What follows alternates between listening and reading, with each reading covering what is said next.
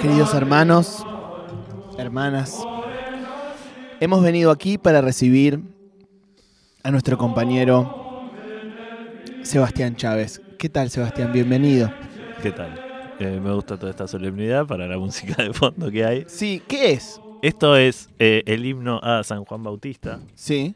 Eh, y lo he elegido para comenzar porque vamos a explicar un poquitito eh, de qué se trata. Y es eh, del himno de donde salen el nombre de las notas musicales. ¿Alguna vez se habrán preguntado? Do, ¿O no? Seguramente no. Eh, ¿De dónde sale Do, Re, Mi, Fa, Sol, La, Si? Este es el amor para mí, cantaba Joaquín Sí, Levington sí. en un Sí, temazo. verdad. Temazo. Eh, do, re, mi, fa, sol, así sale de acá. Exactamente. Esto nos remontamos al siglo XI. Wow. Au. Eh, esto es música medieval, por supuesto. Sí. Eh, y hasta ese momento las notas no tenían eh, nombre, o básicamente se anotaban en un... Pero ya, ya existía el pentagrama o no? Sí, existía el tetragrama. Después, en la inflación... Eh, Este lo conozco. Es el más rico. Eh, sí. Eh, y después la inflación del 25% hizo que Sí. se agregue una... El pentagrama. Bien. Eh, y entonces eh, hubo un señor, eh, un teórico de música muy importante de la época, que llamaba Guido de Arezzo, que descubrió que este himno empezaba cada verso con una nota más eh, ascendente. Entonces, el primer verso empezaba en Do, en lo que él le, le puso eh, el nombre de la nota, el otro en la que le seguía, así, así, así, hasta completar no siete notas, Mm. en su momento, sino seis. ¿Por qué le puso do y no plof? No, no. Bueno, esto es lo más interesante de todo, que de dónde sale el nombre, eh, tiene un sentido. Es que él lo que hizo fue la primera sílaba de cada verso, que era con la que empezaba, como era la sílaba, salió. Digamos. Ah, ¿Entendés? Bien. Entonces, la primera, pero ahí eh, otra vuelta de tuerca. eh, no, el primer verso no empezaba con la, con la sílaba do, sino que empezaba con la sílaba ut.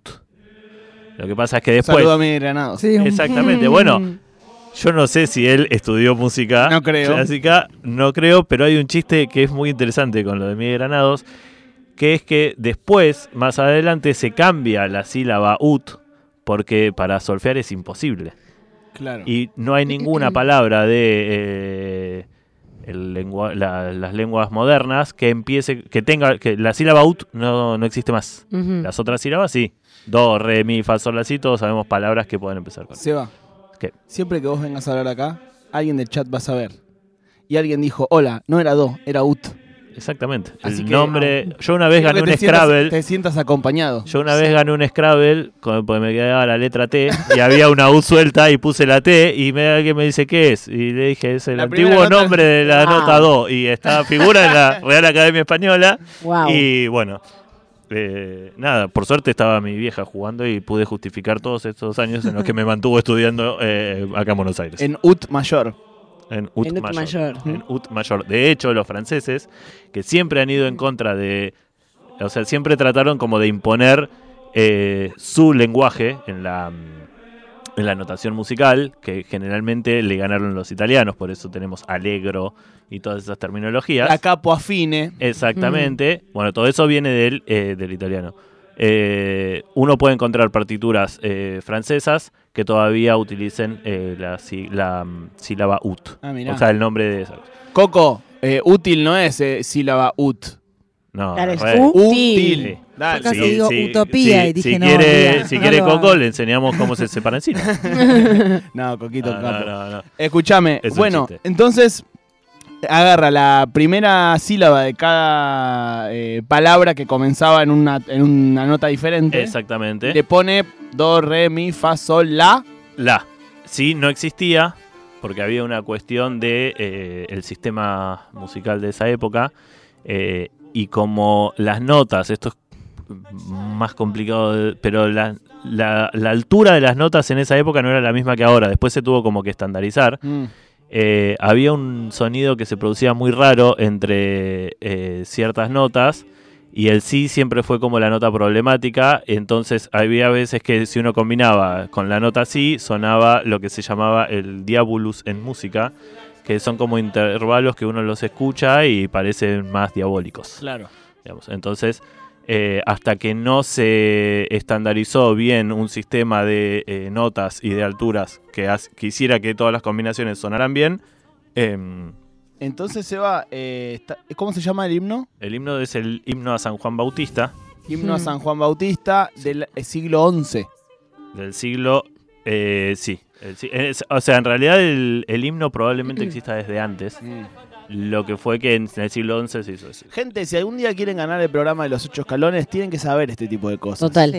¿Entienden? Exactamente. Si un Yo día lo quieren que- ir a ganarse un millón de dólares a la tele, tienen que saber este tipo de cosas. Total. ¿Desde cuándo existen las notas musicales? Desde el himno San Juan Bautista en el siglo XI. Tomá, Guido Casca, te la Tomá. repuse. Exactamente. Te la recontra mil puse. Tomás Sofovich. Se murió, pero eh, viste que Sofovich se Sí, trataba como sí, el orto. El Sofovich- Sofovich Eh, te decía, ay, nena, Te la ¿cómo no vas a saber te la eso? soplan toda, Pará, boludo, te la están soplando por cucaracha. Ven, vamos con Eh, perdón, eh, podemos, si quieren, podemos escucharlo. Sí, podemos. Eh, perdón, ¿puedo pedir que pongamos eh, de arranque ese el primer tema?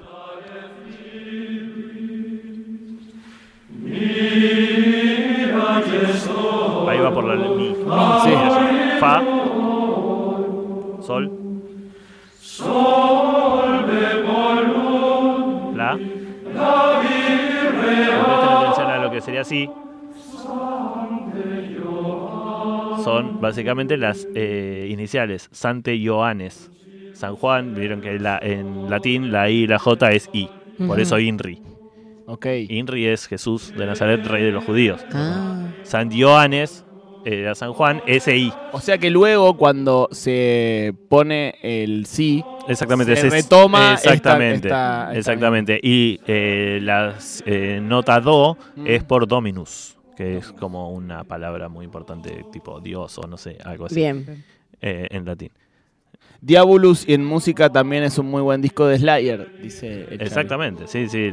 todo lo que tiene que ver con la música, el metal extremo y demás, recuperan toda la cuestión oscurantista de, de la música. Dominus dice, señor, dueño, poseedor, propietario, soberano, árbitro, organizador de una fiesta. Ya. Propietario, me encantó. Sí, a mí me gustaría también. Sí, yo creo que si uno iba a una iglesia en el siglo XII y decía que Dios era el organizador de una fiesta, probablemente terminaría quemado. Técnicamente lo es. Técnicamente quemado. Exactamente, Sí, sí. La Sí. fiesta de la vida. Exactamente. Claro. Está del señor. Eh, toda esta cuestión que estamos escuchando eh, pertenece al mundo antiguo, la música medieval. eh, y hay algo que está bueno tener en cuenta es que los primeros registros de música escrita son del siglo entre el siglo X y el siglo XII, con lo cual todo lo que se hizo de música antes, Se perdió. sí, no se sabe muy bien que, cómo era, se reconstruye a partir de crónicas de época, eh, libros de gente que contaba ciertas cosas, las O sea, pinturas. no se sabe cómo era la música del Imperio Romano, por ejemplo. No se sabe. Wow. Eh, se recrean y se reconstruyen cosas a partir de lo que escribían los filósofos, de las pinturas que se veían de cómo eran los instrumentos, de lo que se contaba en las crónicas de época de y cantaban y los cantos de los no sé quiénes, claro, pero capaz etcétera. los tipos se mandaban tremendos solos. Sí, de la total, claro. Tremendo solo de la UD. Y eso, y eso no queda registrado en ninguna pintura. Total. Fiesta, total. claro. Tipo haciendo. Y no, eso no. Hoy en la UD podría estar ser un charango. Claro. Y nada, es que, claro, en la pintura no había, el tipo no estaba cabeceando Claro. y haciendo headbanging. Claro.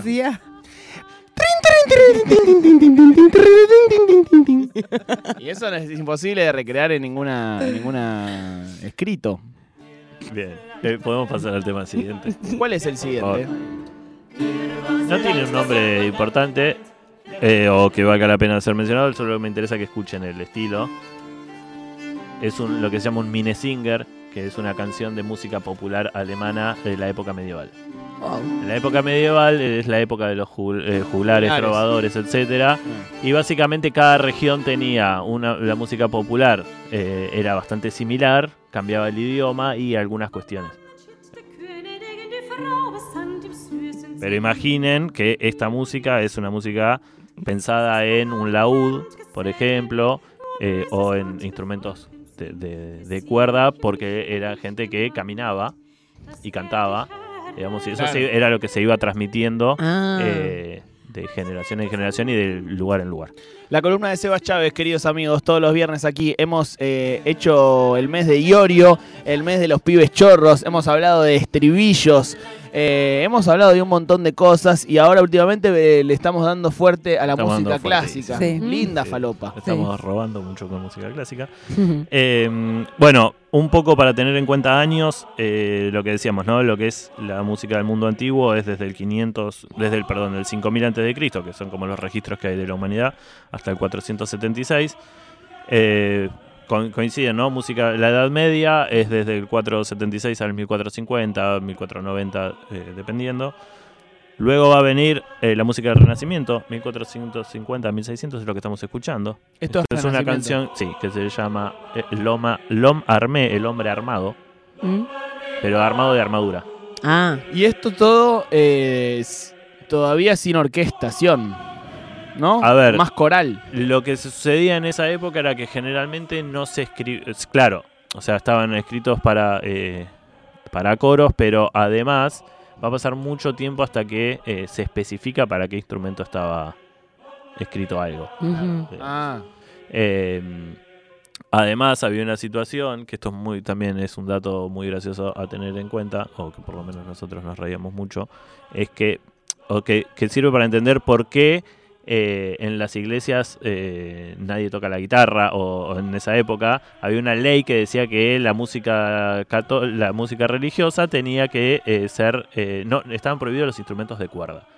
Entonces uno piensa que es porque, ah, porque el piano te da algo celestial y en realidad era porque eh, se metían juglares a- en plena misa, se metía un trovador que venía gediendo por ahí y se ponía a cantar con el laudo. Entonces dijeron, un trosco en la facultad de Sociales. exactamente, entonces dijeron nada de eh, instrumentos de instrumentos de cuerda están prohibidos en la música, en la iglesia y eso después queda como una cuestión estética. Tarda Claro. mucho en crearse, o sea, durante mucho tiempo, eh, no, si vos escuchabas un violín, esto no eres música religiosa, Claro, claro, Claro. claro. por ejemplo. ¿Esto qué es? Ahora pasamos al barroco. Esto es Bach. Y acá lo que vamos a tratar de explicar es la fuga. ¿Cómo es una fuga? Eh, ¿Podemos ponerlo de nuevo, porfa?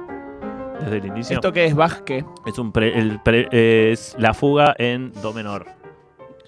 Tocaban el laúd de espalda para que no le copien la técnica, dice.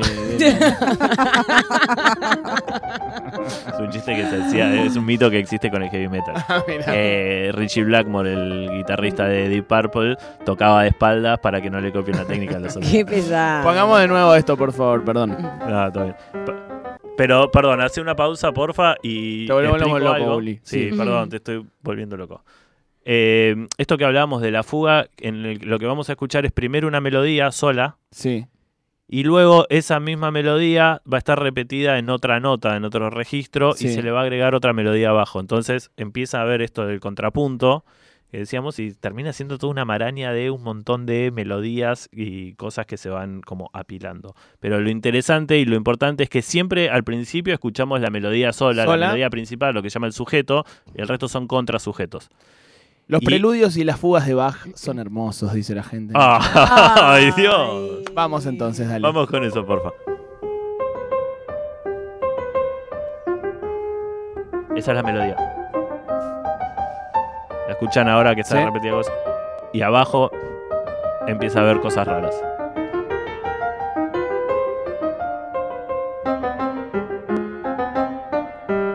Ven como la melodía va cambiando de registro.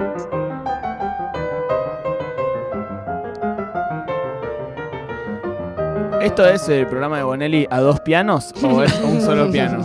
Eh, esto es a un solo piano, eh, pero existen versiones a dos pianos. Argerich grabó eh, es- todo esto lo grabó a cuatro pianos, eh, a- a- llegó a estar grabado.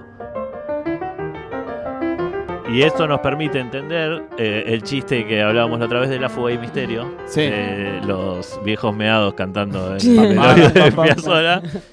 Eh, Podemos pasar, vamos a ver que es el mismo.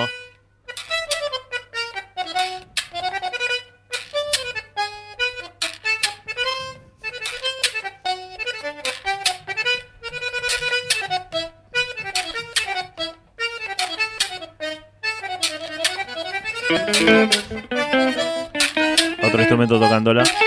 Y el otro está haciendo falopa. Cuando termine va a aparecer otro instrumento tocando.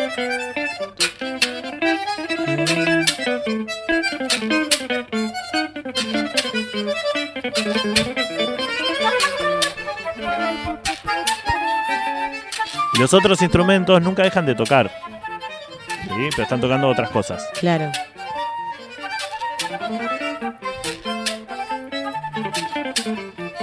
¿Cómo arruinaron a Piazzola poniéndolo de cortina? dice. Cortina de... Ahí entra otro.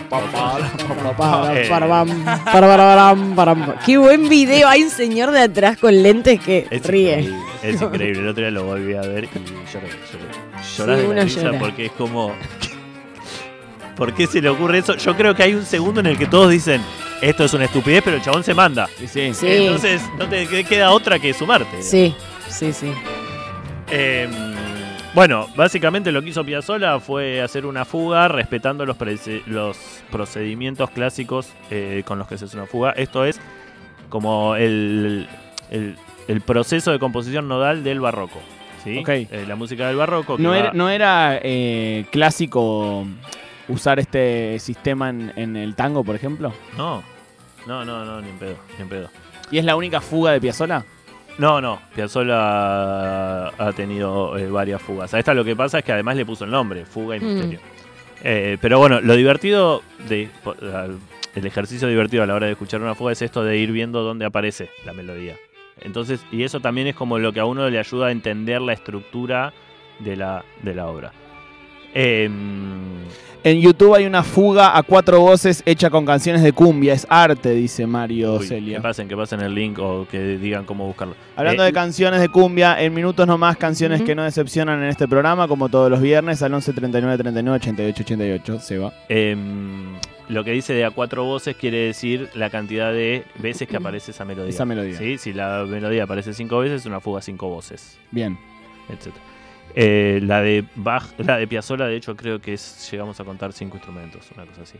Em, ahora lo que vamos a... Esto es el barroco, ¿sí? Esto es como la, la música súper mega eh, pomposa y vieron cómo se va como complejizando la situación hasta que viene un señor llamado Mozart y dice, no, la música tiene que ser mucho más simple.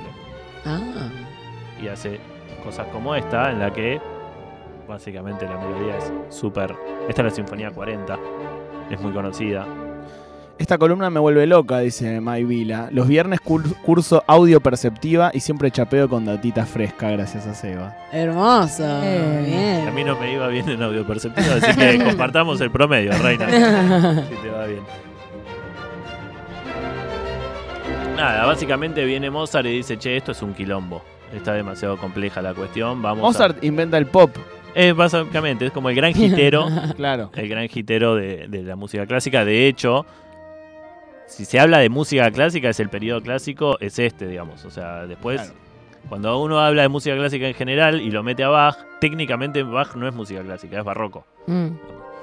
Pero bueno, Claro, música clásica es del periodo el clásico. periodo clásico, exactamente. Que va desde 1750 hasta 1820. Algunos dicen 1820, otros dicen 1800. Y luego que empieza romántico. El romanticismo, exacto. La pelea ahí es entonces que fue Beethoven, porque Beethoven muere en, 1920 en 1827. Romántico clásico. Es romántico. Por- Como yo. Eh, como ¿podemos, pasar a la, Mattioli. ¿Podemos pasar a la sonata? Que es lo que se dice. Dale. De Mozart. El tema número 7, piano sonata número 11.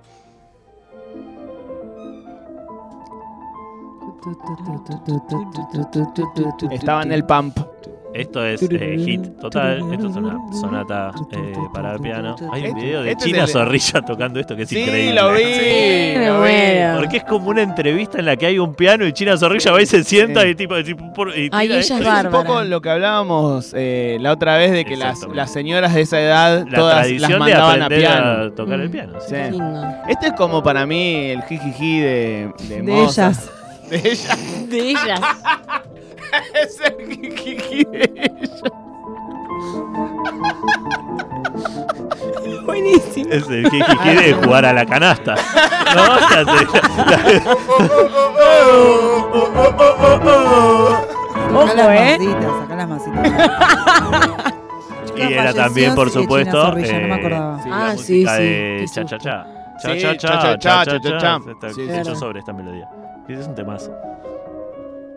Es una sonata eh, en la mayor que cuyo eh, aclaración dice a la turca y tiene que ver con esta cuestión que parece que no suena así una melodía súper melosa y demás, sino que es como muy rítmica y tiene que ver con que a ellos, como todo lo que sonaba folclórico o se lo daban a como Europa del Este, bueno, eso Mm. es de allá. Eh, y así que eso era turco, básicamente para ellos. Eh, terminado el... eh, la música, la, la historia de, de- de la música eh, clásica, como casi toda la historia del arte, funciona de manera dialógica. O sea, se complejiza, viene uno que lo simplifica. Lo simplifica, viene uno que lo complejiza. Y así, digamos. Entonces, pasado Mozart, viene Ludovico eh, van Beethoven, a quien ya hemos visto, y la complejiza aún más eh, con, también ¿no? con todas las posibilidades de la época. Drama. Y entonces hace esto que es como, wow, esto es un montón. Esto es una locura. Uf. Es una, además una sinfonía que está construida toda a partir de un solo motivo, que es el ta ta ta tan.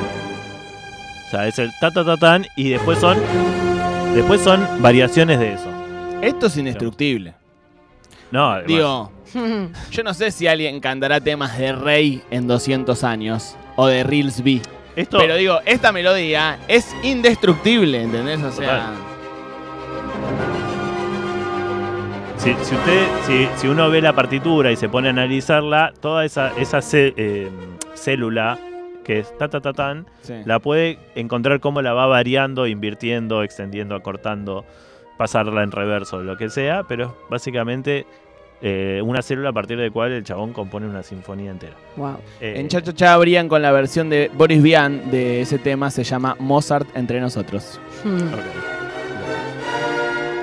Eh, Se vienen las canciones que no decepcionan, viejo, ¿eh? En Bueno, minutos y voy a- vamos a pegar entonces, para retirarnos, una canción que nos decepciona, que es eh, el último movimiento de la sinfonía, eh, de la novena sinfonía de Beethoven, que a los 50 segundos, más o menos, empieza un señor, todo grave, a cantar. ¿Esto es? Sí.